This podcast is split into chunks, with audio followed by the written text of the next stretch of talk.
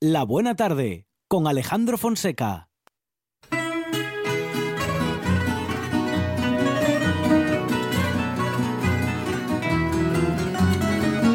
Uma casa portuguesa fica bem, pão e vinho sobre a mesa.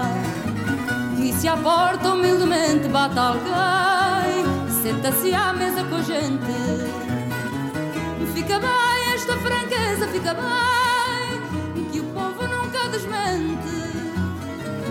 A alegria da pobreza está nesta grande riqueza de dar e ficar contente quatro paredes caiadas, um cheirinho alecrim, um cacho de uvas doiradas, duas rosas no jardim, o São José das Azulejos, mais o sol da primavera.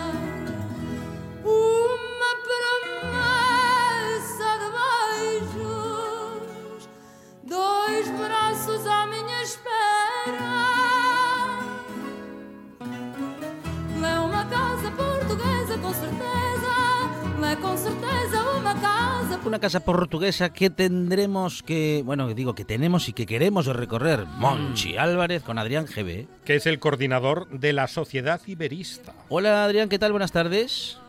Muy buenas, Alejandro. ¿Qué tal? ¿Qué tal, Monchi? Muy Hola. bien, ¿qué tal? ¿Cómo estamos? Pues nada, hoy voy a hablaros de Portugal nuevamente. Muy y bien. tengo preparado cinco gazapos sobre Portugal. Ajá. Ah, hoy, hoy que- toca gazapos, Sí. errores. Gazapos. Errores, mentiras, eh, Sí. que os voy a intentar colar, a ver qué tal, qué tal se os da. Mentiras, Y mentiras nada, que- cochinas. Piadosas, Sí, que sí. decía Sabina. Ajá. Bueno, algunas son piadosas y otras son mentiras a secas. Bueno, Mm. vamos a ver, a ver, a ver. O sea, mm, digamos, eh, cosas mal aprendidas de Portugal sería. O desconocidas. O desconocidas, claro. Muy bien. Así que, Así que si control, queréis, pues, control sorpresa Sí, otra vez. sí, otra vez, Con lo que me gustaban a mí. Pues nada, entonces empezamos, si queréis, con la primera pregunta. Sí. Yo querer no quiero, pero empezamos. Encima es que no sabéis nada. Uf, esto es lo mejor de todo. Claro. Eh, venga, primera pregunta. ¿Qué comida no come un portugués? ¿Qué comida no come un portugués? Y os doy La las que no, la ¿vale? que no le guste, Adrián. Una, una tortilla de estas que lleva ya varios Sí. días, una ensaladilla rusa que Sí. queda verde en Claro. el mostrador. Yo eso tampoco lo comería, ¿eh? Os doy las opciones y... os lo Ah, ya va con ah, opciones. mejor, mejor con opciones. ¿Tenemos el comodín del público? Sí. A Pues ver. mira, os digo, mira, las lentejas, Sí. ¿Lentejas? la lluvia blanca o las pavas o la Sí. ensalada de garbanzos. Ensalada de Aquí. garbanzo, yo creo ensalada de. Faves, lentejas. Sí. Eh, yo digo ensalada de garbanzos. Sí, yo también, ¿eh?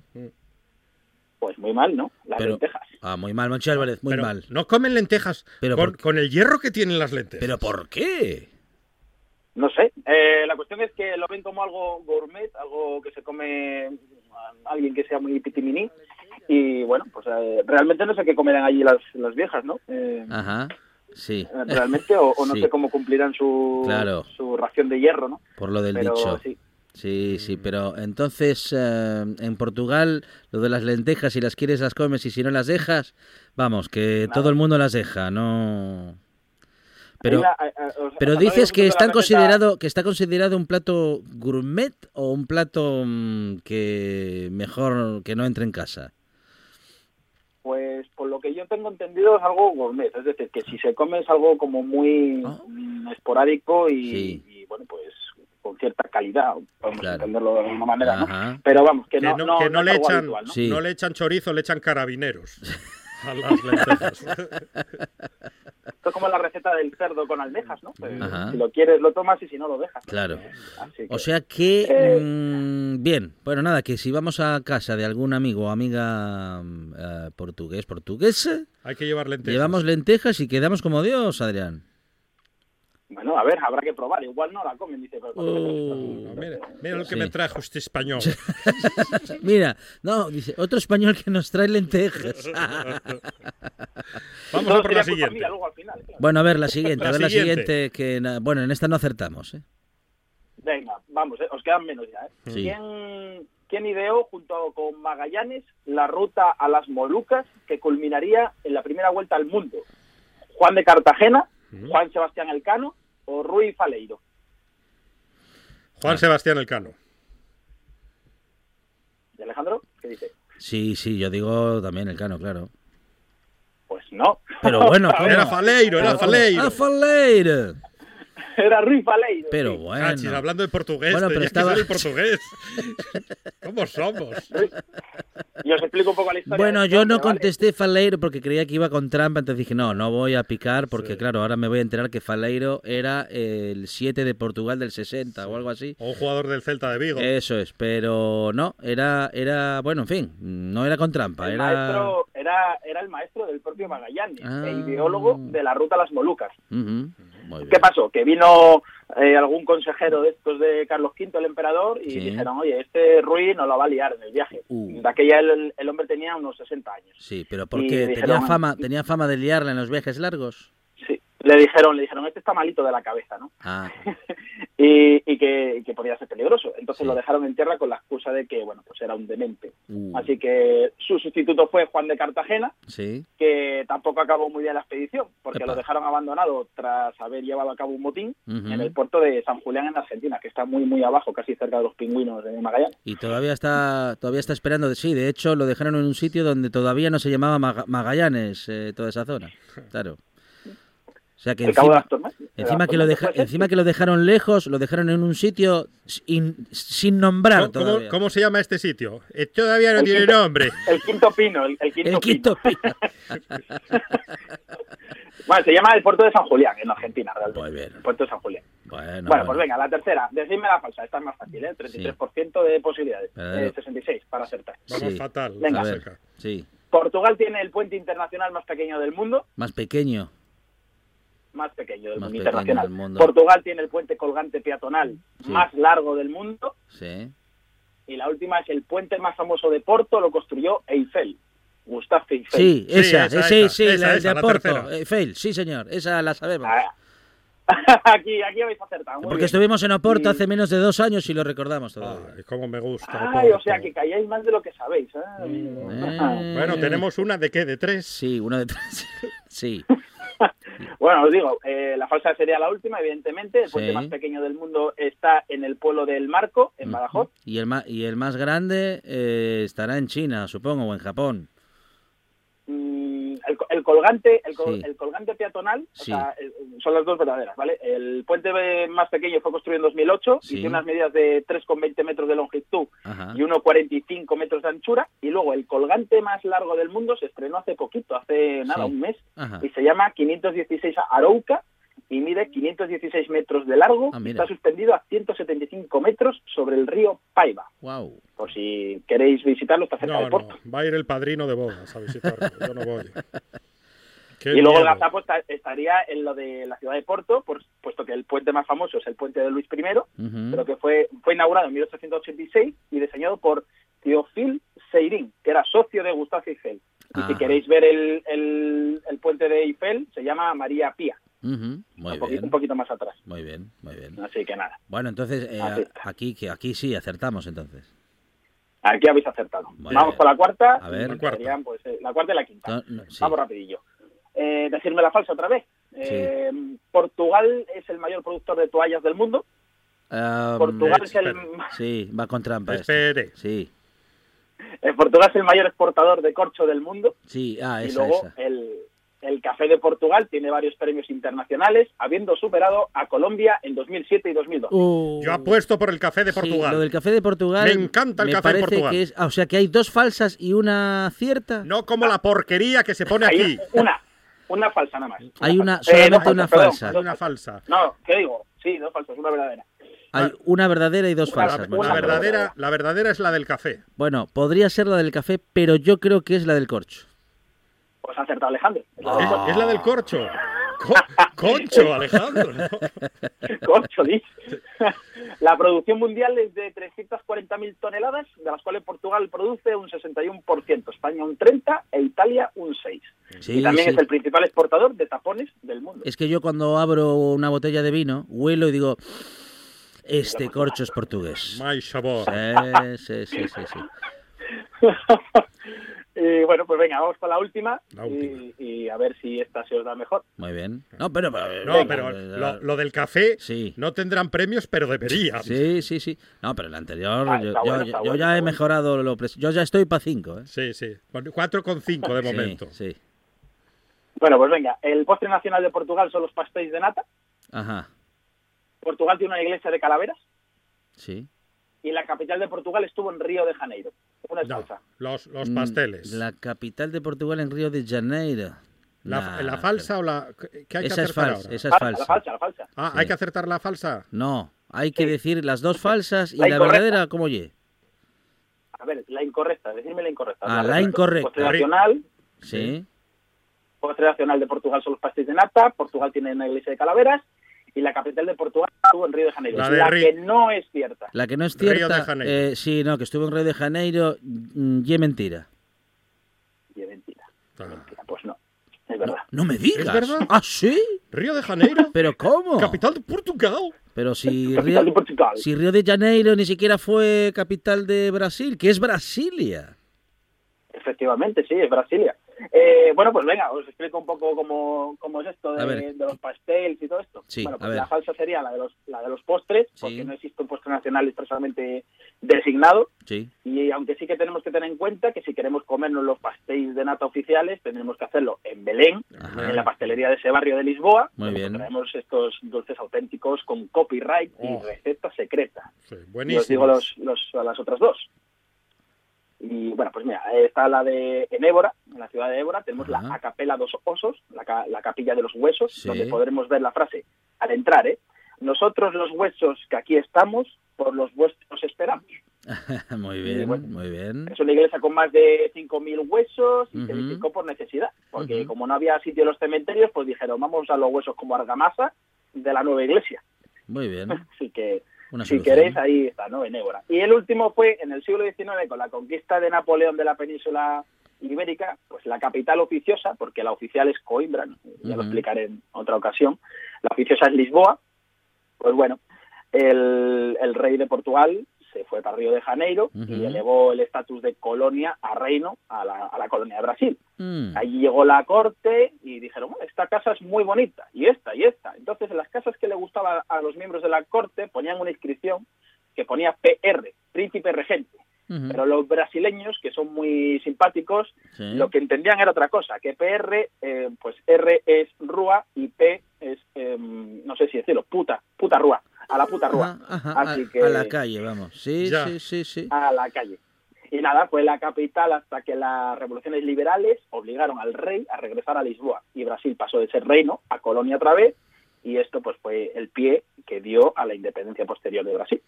¿Cuántas esto- cosas, eh? ¿Cuántas cosas que aprendemos con Adrián GB y sobre todo demostramos cada semana que sabemos lo Ne- justito, necesitamos ¿eh? mejorar. Sabemos lo justito de Portugal, eh, pero vamos a seguir aprendiendo con Adrián GB, uno de los eh, integrantes de la sociedad iberista en nuestro país. Adrián, muchísimas gracias. Un abrazo. Un abrazo. Muchas gracias, hasta luego chicos. Un programa de viajes, turismo, aventura e historia lleno de contenidos didácticos con los que aprender y divertirse. Un escaparate turístico donde se incluyen información sobre casas rurales, hoteles, gastronomía, turismo de aventura, senderismo, Voy festivales. a volver a salir y quiero que me aplaudáis como si fuera yo que sé. Un buen día para viajar. Un programa de apoyo al sector turístico de Asturias. Los sábados y domingos de 8 a 10 de la mañana. 9 de cada 10 huelitas asturianas recomiendan escuchar La Buena Tarde en RPA. La décima está escuchando la huerta y el maizón del sonieto jugando a la Play. Deja el joystick ya, castrón. Escuche La Buena Tarde en RPA.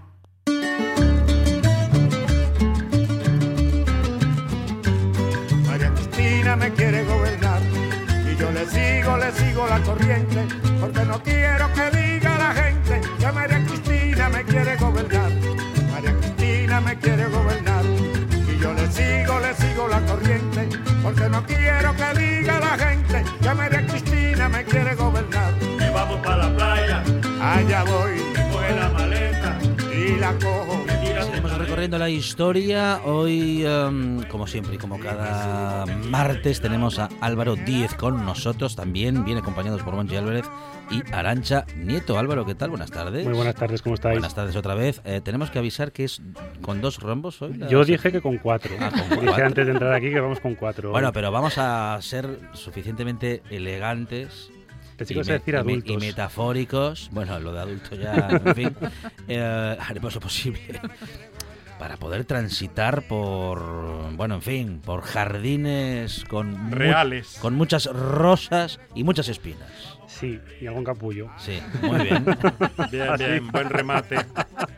Pero entonces codificamos la sección de hoy de historia Si para solamente empezar- abonados de la buena Si tarde. hablamos o- hoy diciendo pi, pi, pi, ya podemos Ya. meter música directamente y seguir a- Venga, adelante. me- Me parece bien. Claro, y es que, en serio, y esto es cierto, yo vengo preocupado al programa de Ah, hoy. sí, no claro, porque yo, en mi casa, yo termino la sección, estoy así como muy arriba, Sí. voy para casa y digo, Uy. "Buah, esto yo, la siguiente voy a meter esto. Sí. Entonces me digo, claro, llego a casa, me pongo un ordenador, negro sobre blanco, y cuando Mm. lo veo negro sobre blanco Uh. dije yo, a ver, Igual. igual no. Además, el otro día estaba bien porque no había, la- no había jefe. La peor de las censuras es la La autocensura, ya, pero el que lo tiene que Mm. leer soy yo, no tú. Entonces eso también es un problema bastante serio. Porque claro, entonces yo dije, ¿para qué me meto en estos berenjenales? Porque ¿qué temas vamos a tratar hoy? Que están enumerados. Bueno, vamos a tratar uno, el miembro viril o báculo real Ajá. de Fernando VII. Sí, que es. Enorme. sí, Era. no, par- El, que pa- es, el paletón. de que es algo muy comentado. Muy comentado en según qué los círculos. datos históricos. Sí, efectivamente. Pero hay que Sí, decir sí, con sí. letra pequeña que todo lo que vas a decir eh, es, Es verídico y que aparece en los libros de historia, Sí, que sí, no sí. estamos contando Y en nada el que no. Ministerio del Tiempo también hay un capítulo ahí, eh, dedicado a ese Gran serie. Sí. También vamos a hablar de la corrupción de su mujer María Cristina de Borbón, eh, algo muy también de corrupción y Borbones, de la hipersexualidad de Isabel II, de, la homosexualidad Pero- del marido de Isabel II. Hipersexualidad es un eufemismo. Sí, Toda regla. sí, pero claro, es que yo no sé qué palabras no se pueden decir en Sí. antena, entonces el que la diga yo la sigo, pero Claro. de momento yo voy fino. o Muy sea, bien. Dentro de 10 minutos ya Busca vamos así sinónimos, sueltos. Bien. Y luego vamos a hablar de la colección de cine pornográfico del rey Alfonso XIII. Y ahí terminamos. Muy interesante, Efectivamente. interesante. No está mal. Yo quiero entrar despacio hoy. O sea, vamos a empezar unas entradas Métier, suaves. métier, métier, que diría un francés. poco a poco, la puntita solo. Bien. Hoy vamos a tratar los reyes buenos, entre comillas. Vamos a tratar a Fernando VII, Sí. a su hija Isabel II Ujú. y a su nieto Alfonso XIII. Alfonso XII no fue un mal rey, pero bueno, se murió joven. Eh, de donde, entonces, bueno. Habíamos terminado el otro día, con un poco así rápido, con eh, Carlos IV y su bochorroso cena en Fontainebleau. Ujú. Vamos a recopilar. A ver. En 1808, Napoleón Bonaparte le echa un ojo a Portugal y dice, uy, este territorio me interesa porque era aliado de Inglaterra, entonces es que me sale muy caro llevar las tropas por mar y aparte los ingleses me están cerrando por, la, por el mar. Entonces, oye España, tú que eres amigo mío, déjame meter el ejército. Es un minutín, es línea recta. pasar. Exactamente. es Vamos de es pasada, la autopista, no- bajar a Madrid, luego Madrid dirección No destrozamos nada, no invadimos. Nada. nada. Y dijo Godoy y Carlos IV, sí, hombre, sí, sí, somos colegas, no vas a traicionarme tú a Claro. mí, yo con lo que yo te quiero. Eso Entonces es. metió el ejército y una vez que estaba dentro de España, dijo, oye, pues bonito país, Sí. me interesa para mi imperio. Y entonces expandió el ejército y entonces avanzó hacia el sur, hacia el norte, hacia el centro y conquistó España, lo cual provoca un colapso de lo que es el imperio español y entonces eh, los reyes eh, se marchan al exilio. que. Cuando se colapsa el Estado, los reyes es una marcha al exilio. Sí, No digo más. no. Eh, entonces la familia real se marcha a, a Francia y Napoleón eh, reúne al rey Carlos IV, reúne al, al príncipe de Asturias Fernando VII para que abdiquen en el palacio de Fontainebleau. Ujú. ¿Qué es lo que nos cuenta la historia? Bueno, la historia dice que Carlos IV abdica en su hijo Fernando VII, Fernando VII abdica en Napoleón Bonaparte y Napoleón Bonaparte abdica en su hermano José I, conocido por todos los españoles como Pepe Botella y se, se, se llaman las abdicaciones de Bayona. ¿Qué es lo que pasa en realidad? Que exactamente pasa lo mismo, pero que es, hay una gran escena de insultos entre padre e hijo Uh, delante del emperador. Carlos IV eh, se escucha como su hijo lo llama cornudo. Fernando VII llama a su padre hijo de fruta. Sí. Eh, y al final Napoleón dice, uy, esto ya está bien, se Claro. acabó. Entonces es cuando los obliga a abdicar y le Mm. pone el trono a su hermano José I. Fernando VII, que es una figura que es donde vamos a empezar a entrar, una figura que era ligeramente detestada por sus padres, porque lo definían sus propios padres como taimado, falso, hipócrita y mentiroso. Es más, intentó derrocar a su padre unos años antes, pero al final le fracasó el golpe de Estado, lo cual os imagino que las cenas familiares debía afectar bastante y no debía haber buen... Ahí llega el mal bicho. Pero no, las nocheviejas, vamos. Sí, sí, sí, sí.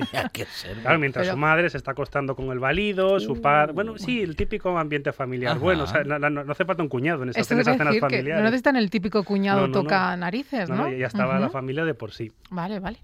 Entonces, mientras eh, se produce en España lo que es la Guerra de la Independencia, que es cuando España se levanta contra el invasor francés y lucha para recuperar su independencia. Fernando VII escribe cartas al emperador pidiéndole, al emperador Napoleón I, Napoleón Bonaparte, perdón, pidiéndole que le nombre su propio hijo adoptivo, por si, por ejemplo, el emperador muere para que él sea el emperador de los franceses, porque bueno, son familias, son medio borbones, y le felicitaba cuando el ejército francés vencía al ejército español en territorio. Un buen rey, Mm. amado por su pueblo. Pero claro, todo esto el pueblo español no lo conocía, por tanto era el bien amado, era el, el- el- el deseoso que queríamos que llegase. Entonces, cuando la situación en Rusia a finales de 1812 se vuelve compleja, lo que hace Napoleón es decir, ¿para qué me metí en este jardín? Saca todo su ejército y le dice a los españoles, os voy a dar lo que queréis, que es al bueno de Fernando VII. Ajá. Que yo sé que es un bicho de narices, Sí. pero vosotros no lo sabéis, así que es mi regalo. Vosotros me habéis fastidiado durante cuatro años en España, ahora os voy a devolver yo el favor porque os quiero mucho.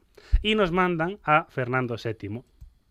Claro, ¿qué pasó por el medio? Pues que aparte de haber una, guerra- una guerra de independencia, eh, se proclamaron las Cortes de Cádiz, un momento en el que se decide que tiene que acabar el, el gobierno absolutista y que el, pue- o sea, el Estado y el pueblo es del pueblo. Y dice Fernando VII, a mí esto me Mm. importa tres narices. Entonces, eh, hay unos nobles que firman una cosa que se llama el Manifiesto de los Persas y dice, esto que ha pasado tú, tú disimula, y entonces llega como rey absolutista. Y lo primero que hace como rey absolutista es eh, dedicarse a fusilar, deportar y exiliar a todo aquel que pensaba diferente a él, lo cual suele ya generar los climas un poco, ponerlos un poco tensos. Persigue a los liberales, básicamente. Ajá. ¿Cómo se, qué, qué país se encuentra Fernando VII? Bueno, pues se encuentra un país arrasado, sin ejército, sin, con- sin comunicaciones y con las colonias así eh, deseando independizarse. En ebullición. ¿Y qué hace? Nada. Técnicamente, nada. O sea, ser absolutista. Yo soy el rey y la corona cae sobre mi Y cabeza ya está. y Yo- ya está. Y yo tengo el poder aunque, aunque el imperio se desmorone. ¿Por qué? Porque soy el rey y se me debe Mm. obedecer y ya está. Entonces, para y aquí ya, un poco terminado de esto, vamos a entrar en la catadura moral del bueno de Fernando VII.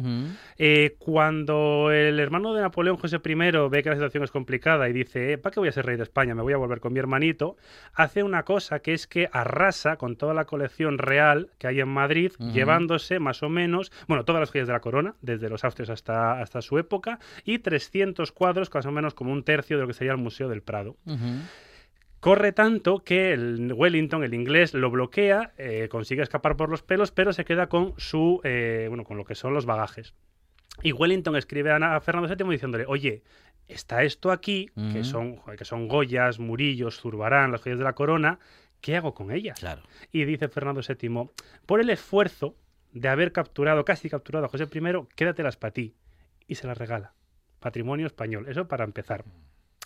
Luego, mientras tanto, se produce el levantamiento de las colonias, tanto que provoca en 1820 lo que es el trienio liberal, que es donde Fernando VII dice esa gran frase que es en historia, que es caminemos todos juntos y yo primero por la senda constitucional, que básicamente es una mentira más, que es yo voy a ser, o sea, yo que soy absolutista, he visto la luz, ha bajado Santa Teresa y me ha iluminado, y voy a ser el rey más demócrata del- de, tal. Mentira. Estuvo durante tres años confabulando para que en 1823 pida ayuda a sus amigos los franceses y mandan a los 100.000 hijos de San Luis. Un segundo ejército viene a España, que de ahí viene la expresión más bonito que un San Luis. Porque los soldados franceses eran súper bonitos con los uniformes y en España iba vestidos con andrajosos, eh, pintas. Era un rey, por ejemplo, por seguir en su línea para que veamos que buen rey, que decía que si hay toros, no hacen falta universidades, porque el saber popular está en un ruedo. Mm. O sea, ya entramos así. ¿Cómo, cómo les gustan los toros a los borbones? Eh. Eso lo has dicho tú. ¿Y eso que, que pones en Facebook, por ejemplo, Universidad de los Toros? O como gente que pone Universidad de la De Vida, la ¿no? Por de la vida. Sí. estaba pensando... Lo peor es que ahora Monchi me, ha- me me Paulino. Exactamente, Monchi me ha chafado porque la siguiente frase que tengo debajo es, es decir, pero pese a todo lo podemos definir como campechano. O sea, ahí me acabas de... Claro, Sí. Me han matado completamente. voy por delante. Voy por delante. O sea que el primer campechano de la, de la historia. De los Borbones fue Fernando, Fernando y. Carlos III también. Ajá. Bueno, falso, mentiroso, manipulador, taimado, Pero, cam- pero campechano. pero campechano. Está. campechano ante todo. Eso lo arregla todo. Pero ¿por qué destaca Fernando VII? Destaca por su miembro viril. Vaya. Qué giro, ¿eh? Que ya Sí, inesperado así. sí, sí. ¿Por qué destaca? ¿Por qué decimos que destaca por su miembro viril? Bueno, en realidad todo este discurso de Es una Álvaro Díez para entrar, es sí. únicamente para hablar de ese tema. Es lo un- ahora- a partir de ahora, Además, empieza con en el guion tiene cuatro hojas que hablan de lo mismo. Por cierto, me apuntan los guionistas que hoy es el cumpleaños de Rocco y Freddy. Ah, mire, qué Que no casualidad. sé si tiene algo que ver, pero es el dato. Coincidencias históricas. Vamos Bueno, a llamarle luego. ¿Qué le pasa al, al báculo real de Fernando VII? Bueno, pues que tenían algunos pequeños problemas. Una cosa que se llama macrosomía genital. Y- dice lo siguiente, uy, ¿qué es Uy. eso? Bueno, pues el médico de la corte describió el asunto Sí. de Fernando VII. Ajá. Comillas.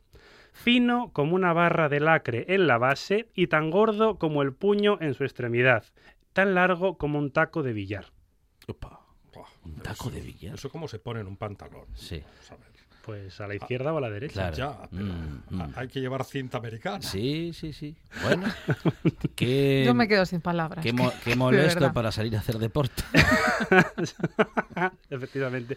Bueno, y molesto para sus mujeres, Claro. para sus futuras, porque además Sí. eh, Fernando VII se casó cuatro veces. Con su primera mujer tuvo dos abortos y no tuvo herederos.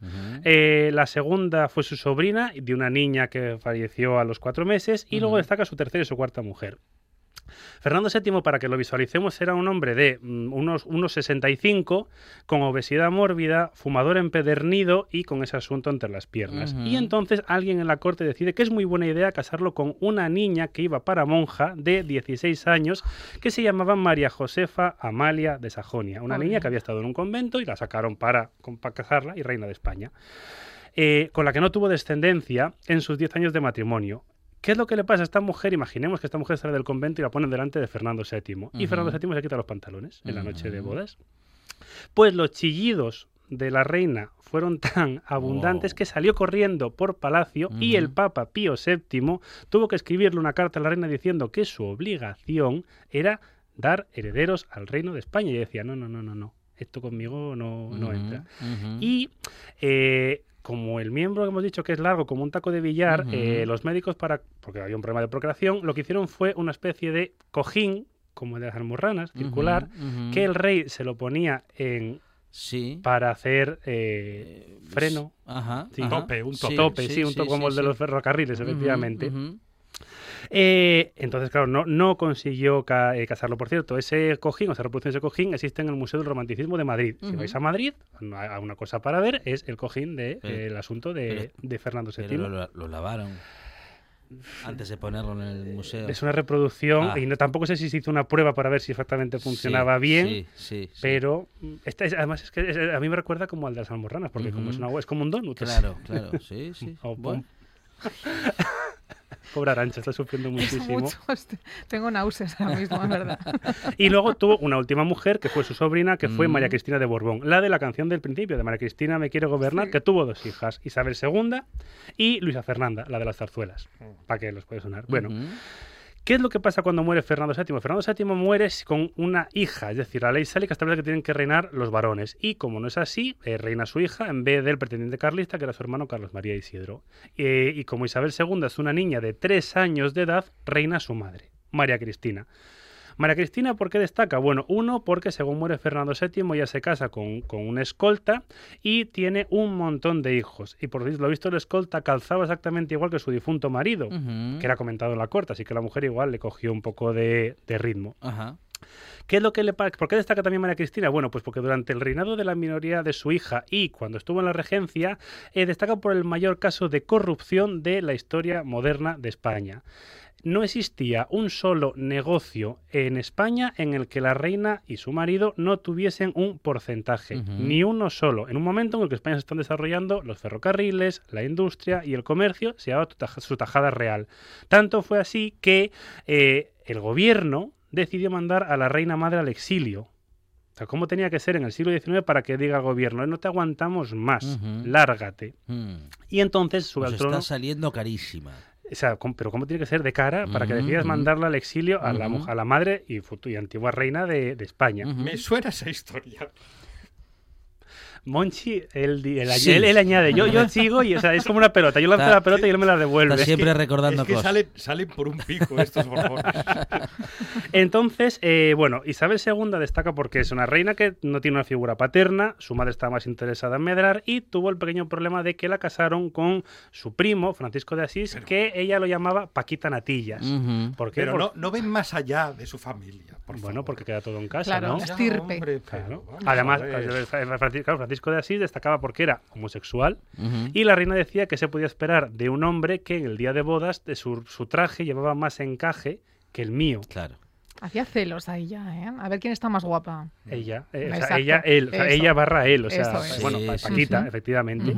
Eh, y entonces destaca, ¿por qué destaca Isabel II? Bueno, pues aquí me costó encontrar el término que es que usó su sexualidad desaforada para conseguir la influencia política que le negaban los miembros de la corte. Existe un libro muy Mm. interesante que yo tengo en mi casa, que está muy, es muy interesante, de los hermanos Becker, de eh, Gustavo y Valeriano Ajá. Becker.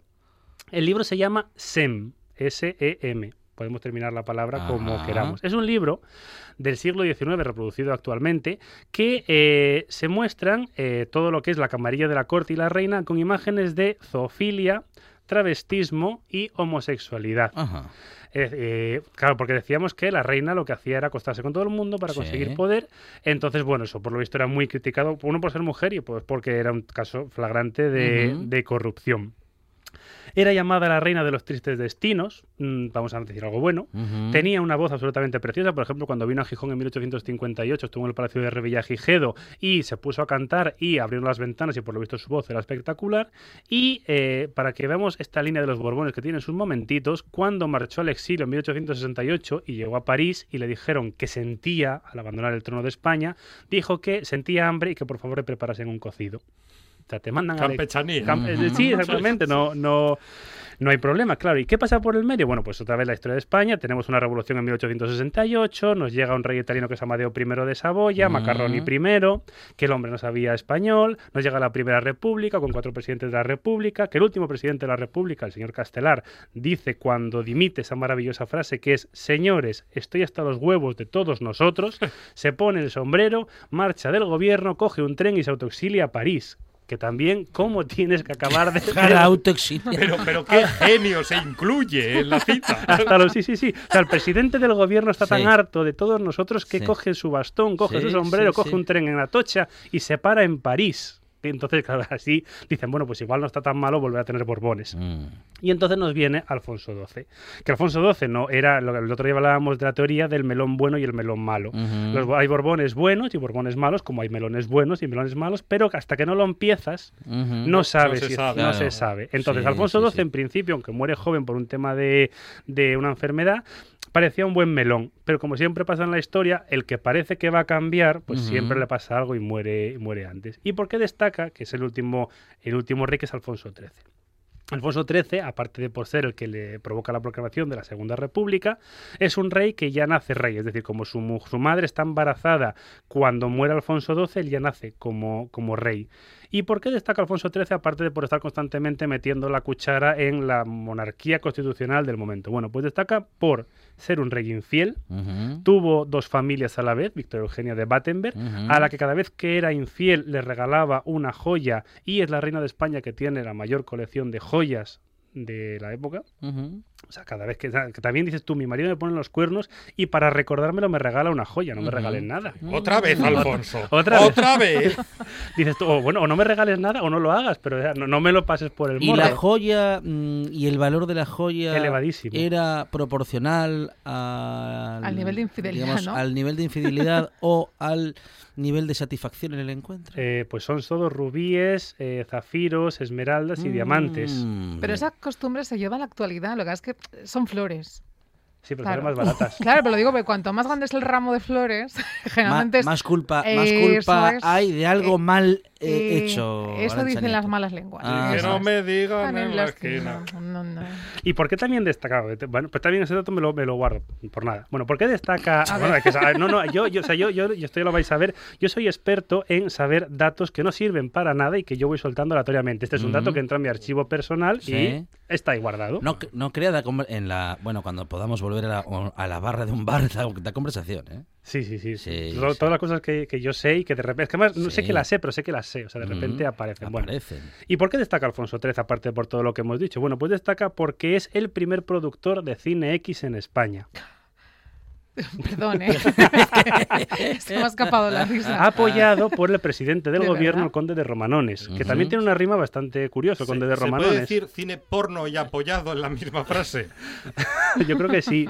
Y que el presidente del gobierno apoya al rey para hacer cine porno, también se puede decir en la misma frase, el conde de Romanones. Ah, Menudo elemento. Claro, entonces que eh, bueno, el cine llega a España eh, con unos señores catalanes que son los hermanos Baños y que se dedican a filmar pues lo que se filmaba en la época, pues llegaba el rey, pues vamos a hacer el rey llegando a misa o el rey saliendo del palacio o el rey saludando al ejército. Y entonces Alfonso XIII, que en el fondo era un visionario, dijo, esto lo puedo usar yo para mí. Digo, oye, si se o sea, esto graba todo, sí, sí, y lo puedo usar yo para mí solo, sí, sí, sí, bueno, pues nada, entonces coge y eh, se junta con el conde de Romanones, que vamos a decir que fue alcalde de Madrid, presidente del gobierno con Alfonso XIII y luego diputado republicano y procurador de las Cortes franquistas. Este hombre le dio a todos los palos, sobrevivió, nunca mejor dicho, sobrevivió y falleció en su casa tranquilamente en el año 50. Ujú. Un oportunista. Un, bueno, alguien que veía que el cambio que iba girando. Claro. Bueno, entonces, ¿qué, qué películas se rodaban en, eh, con época de Alfonso XIII? Pues en los años 20 principalmente se rodaban películas que se conservan, esto ya es interesante, con títulos tales como El confesor, Ajá. El consultorio de señoras y El ministro. Ajá. Por lo visto, al propio rey era lo que se le ocurrían estos guiones originales cuando se iba a sus escarceos amorosos y le pasaban cosas y decía, tengo Eh, una idea, un, brain, esto- un brain- brainstorming. O sea que creó la una de las industrias em, más bollantes del siglo XX eh, Y sin aparte- saberlo. y te- bueno, él, él tenía sus películas que las, las ponía en el Palacio Real con sus amigos. Mm. Y estas películas, ¿cuándo descabres? Te dices, ¿tú cómo sabes esto? Bueno, pues porque en 1991 había unas monjitas, en un, que también es un giro muy bueno, en un Sí. convento de Valencia, Ajá. que dicen, hay que arreglar el tejado. Porque se nos está cayendo. Entonces, bueno, pues vas a Sí. hacer la obra y de repente empiezas a coger cajas y por lo visto había un proyector en el convento. Cosa que, entonces las, las buenas monjitas, Ujú. pues... Vamos a poner el Cinexin, a ver qué hay. a, a ver qué sale, claro. Y cuando me encontraron las escenas, pues... ¡Ostras, el pato Donald, que cambiado está! Pues cogieron, pues no sé, me imagino que avisarían a las autoridades o quien fuese necesario, y entonces el gobierno de Valencia compró esas películas y las restauró y están a día de hoy en la filmoteca de el, el- el- el- bueno, el País Valenciano, me refiero, de, de la Comunidad Valenciana. Sí. Y se pueden buscar en YouTube. YouTube, o sea, con un ¿Están poquito... sí, sí, con- a ver, fragmentos, pero tú te pones, o sea, yo anoche me puse un ratito a Sí. buscar, no digo que esta noche estuve viendo porno, ¿vale? No, Eso No, es histórico, no. o sea, he, he leído Ah, yo mismo mi propio real. He leído yo mismo mi propio cerebro, que es lo peor de todo. Únicamente histórico y únicamente para preparar la sección. Efectivamente. Bueno, Y- además, y, además ¿qué son peliculitas cortas, Pero no te es- nada. es Y además es, el cumpleaños de Rocco Siffredi. Claro, y eres adulto y consumes cine para adultos. Claro. Tampoco De vamos los años juzgarte. 20, o sea, consumo, consumo cine porno que tiene 100 años de historia. Esto, Como eso- es malo hasta para mí. O sea, eso- o sea, hasta para mí. Entonces, Ay. claro, esta, esta colección fue restaurada y, eh, pues, eh, al final el rey, pues en el 1931 eh, recibió otro sobrenombre, porque todos los reyes de España tienen un nombre, que era el Piernecitas. ¿Por qué? Porque en cuanto hubo un problema, que es que se ganaron unas elecciones republicanas y que Mm. ganaron las, pues dijo, pies, ¿para qué os quiero? Mm. Y entonces pues se marchó diciendo que, bueno, me- que vengan otros, como hemos hablado muchas veces, esto no está pagado. Entonces que venga otro y ya que gobierne y luego pues sí, la historia de España tuvo algunos giros más complicados Mm, que, que esto que estamos hablando hasta ahora.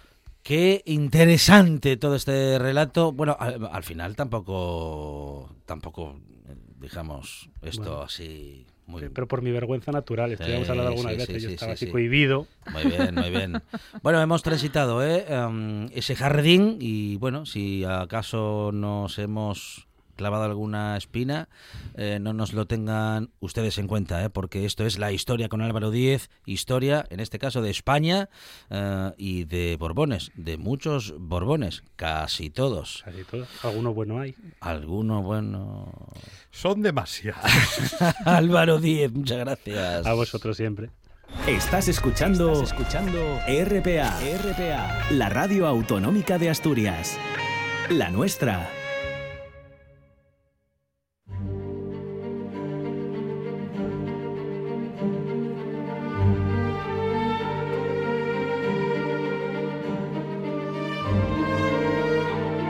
Me gusta la buena tarde.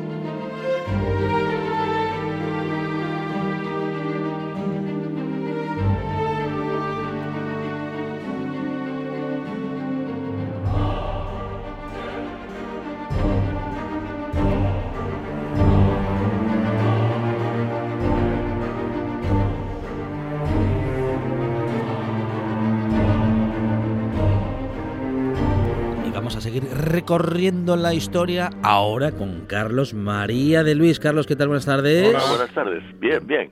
Bueno, Aquí estamos. ¿vacunado? Sí, sí, ya terminaron conmigo. Muy bueno, pues enhorabuena, ya eres una, Gracias. un asturiano más de los que, Sí, en fin, sí. están Además, inmunizados. oye, ni me enteré. Muy bien. Ni, ni de que me la ponían, ni Sí. de que eh, pasaba el tiempo y nada, ¿no? Nada, nada, ni efectos secundarios, ni nada de nada. Bueno, muy bien, fantástico. Está hecho un chaval, Claro, muy bien, muy bien. Eh, bueno, y preparado hoy, ¿eh? Para seguir contando Sí, sí. la historia. Porque estábamos hablando de, de la portada principal de la iglesia de Llanes, donde habíamos encontrado cosas un poco extrañas, como un atanor alquímico eh, y cosas así, pero lo curioso está en las dos em, arquivoltas exteriores, que es donde el peregrino, bueno, el, el que sabía buscar y, y tenía interés en ello, claro, eh, se encontraba con todo un mundo de símbolos iniciáticos, porque concretamente la cuarta de las de las cinco eh, arquivoltas, la cuarta está decorada con figuras alema- con figuras humanas y la quinta, que es la más exterior, con animales. Eh, bueno, no voy a, a ponerme ahora a describir una por una cada uno de los símbolos que se pueden encontrar en la cuarta, porque no tendríamos espacio para ello. Y la verdad, eh, lo, bueno sería que los propios oyentes, si les interesa, iban a Llanes o viven allí, pues que, que sean los que los que participen en esta búsqueda, porque se van a encontrar con unas sorpresas muy curiosas.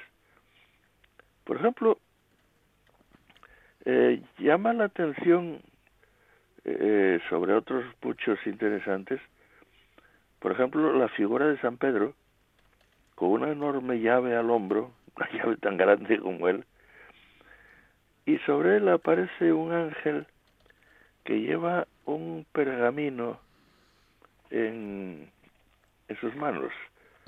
Eh, después, un poco más arriba, eh, es posible ver una barca con tres pasajeros. Bueno, tres cabezas, claro, porque los eh, eh, la- los grabados son relativamente pequeños. Eh, siempre una barca con cabezas dentro significa la vía, la llamada vía húmeda alquímica. Eh,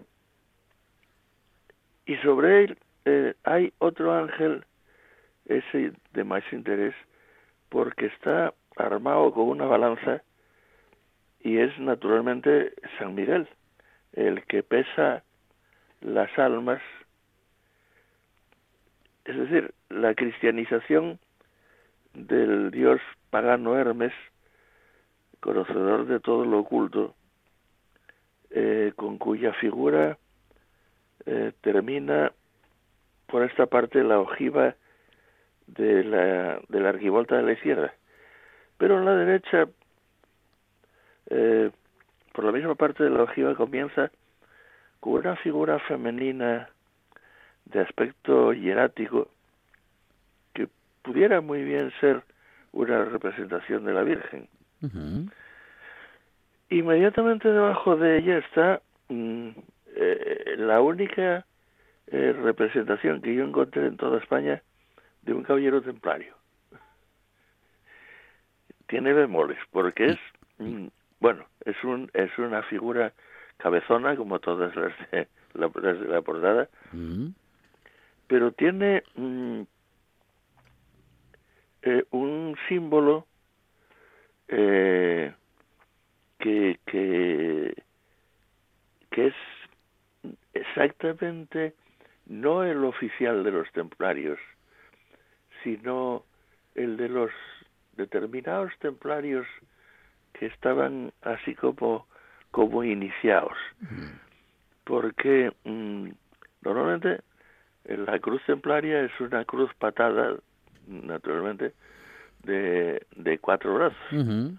Pero sin embargo, la que aparece aquí eh, sobre el pecho, que además le ocupa prácticamente casi todo el hábito, no es la cruz patada oficial, sino una cruz de solo tres brazos, la tau, una cruz en forma de T, que los templarios usaban solo en, en situaciones muy determinadas y en muy determinados lugares.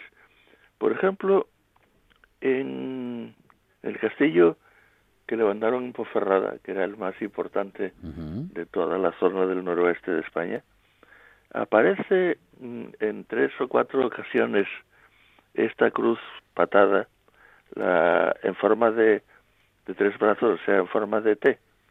Es lo que se supone que era, pues eso, el, el, el que usaban los, los determinados eh, monjes templarios que sabían por dónde andaban, al margen de pelear. La otra cuestión es que mm, siempre me preocupó, es que siendo Llanes, desde el mismo momento de su fundación y su pobladura, una villa libre y sacada, o sea, dependiente solo del, del rey y de los vecinos, pues no tendría una explicación lógica la presencia de este caballero que, por cierto, lleva en, en una de las manos un sistro, o sea, una, una campana mágica como la que se usaba ya en el antiguo Egipto para eh, llamar a determinados eh, espíritus o espantar a otros y, y que abre la capa para mostrarnos claramente eh, la tabú que lleva en el pecho. Eh, claro que el problema es que de los templarios sabemos tan pocas cosas seguras que realmente mm, puede que, que haya habido algún tipo de relación ocultista con este templo porque eh, no hay que olvidar que en Garabia había una, una hospedería eh, del temple y una y una eh, base del temple allí. Eh, concretamente es Martínez Marina el que nos da la, la noticia que dice, habla de, de la hospedería y dice que está eh, donde el antiguo molino de los templarios. Es una cosa muy curiosa. Eh, quizá haya tenido algo que ver con la libertad de, de, la, de la villa, el, eh, sus fueros y estas cosas, porque... Ah, Algo que tendremos que intentar descubrir la próxima semana, Carlos Manía de Luis. Gracias. Un abrazo. Hasta luego a vosotros.